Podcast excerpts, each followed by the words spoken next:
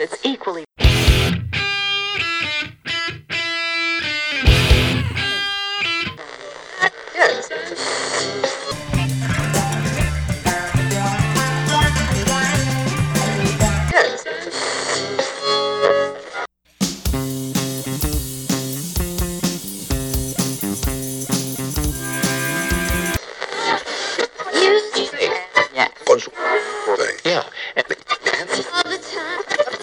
Bienvenidos a Subsuelo Púrpura. Mi nombre es Luis Pérez. El día de hoy estamos en Quality Guitar en el centro de San Ángel. Estamos platicando con una gran, gran guitarrista, Larry Basilio.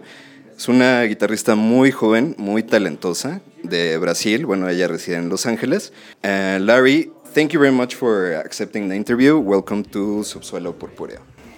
My pleasure. Thank you for being here, talking to me. It's a pleasure.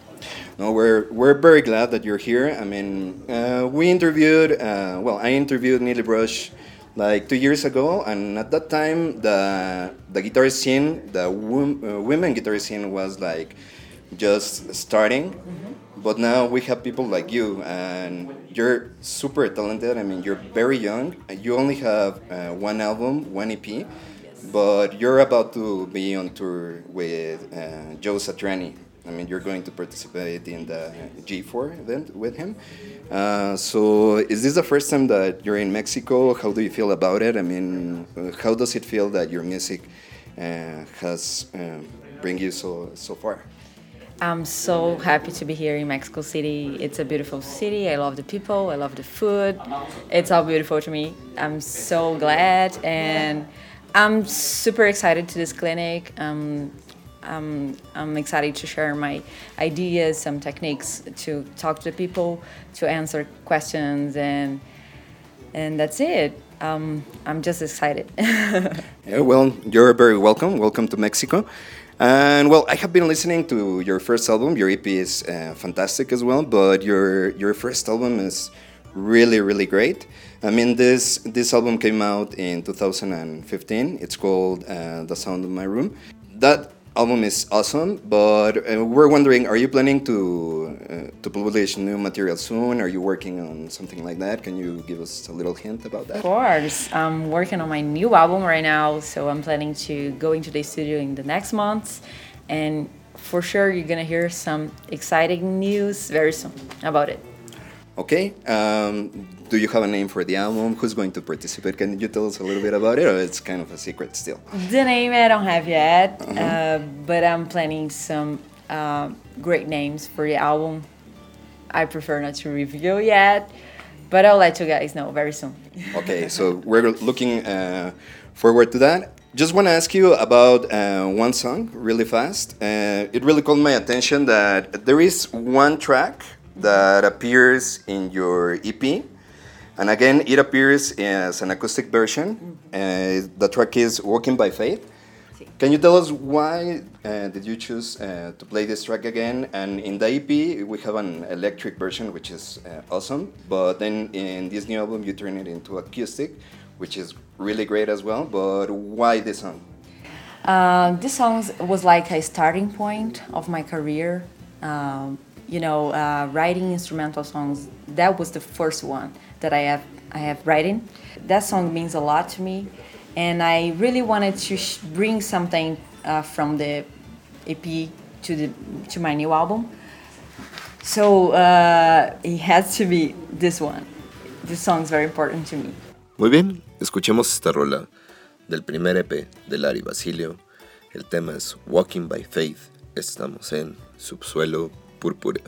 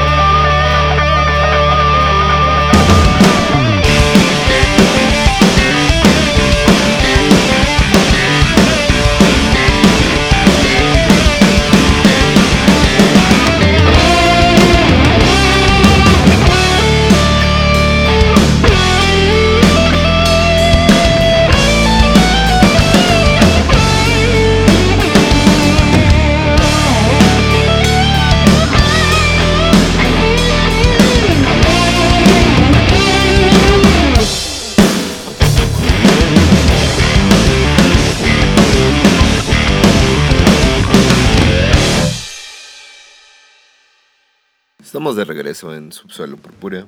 Continuamos conversando con Lari Basilio. Can you tell us about a little bit uh, of the musicians who work with you, like in this album? Are they going to be the same musicians that will work in your next album?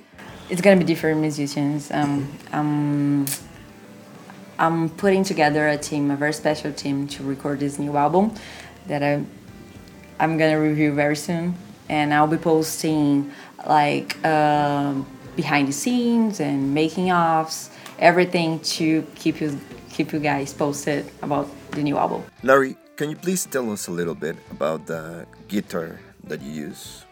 I heard about Suhr when I was living in Brazil yet and I have the opportunity to try the guitars and I love it. I found that was the perfect guitars for me and I started using uh, since then and I just love the guitars. They have amazing quality and sounds great, feels great, it's so comfortable. I mean, it's perfect for me, for sure. All right. Okay, great. And well, um, there is one track uh, in your first album that I really like, and I would like to close uh, the interview with that track. Um, the track is Dance With Me. I think it's really great as well. Can you tell us a little bit about the history of this track? Yeah, I was feeling like dance. uh-huh. It really sounds like that. yeah, I really liked like I had I had uh, this idea of putting this, that delay in the beginning of the song, mm-hmm. and I I really like how uh, it came out, and um, that's basically like a very happy song or something like that, uh-huh. and uh, that's it. Yeah, yeah, it really transmitted a lot of like energy. That's so good. Good to hear that. it's really nice. So, well, thank you very much again, Lari. Thank you for your time. We're very glad that you're here. We hope that you come to Mexico again, maybe with more uh, fellow musicians, hopefully women as well, yeah, so sure, that can sure. empower this movement. of course, of course. Thank you for thanks so much. It's a pleasure to talk to you. Nos despedimos con esta rola llamada Dance With Me del más reciente álbum de Lari Basilio, titulado Sound of My Room. Esto fue Subsuelo Purpúreo.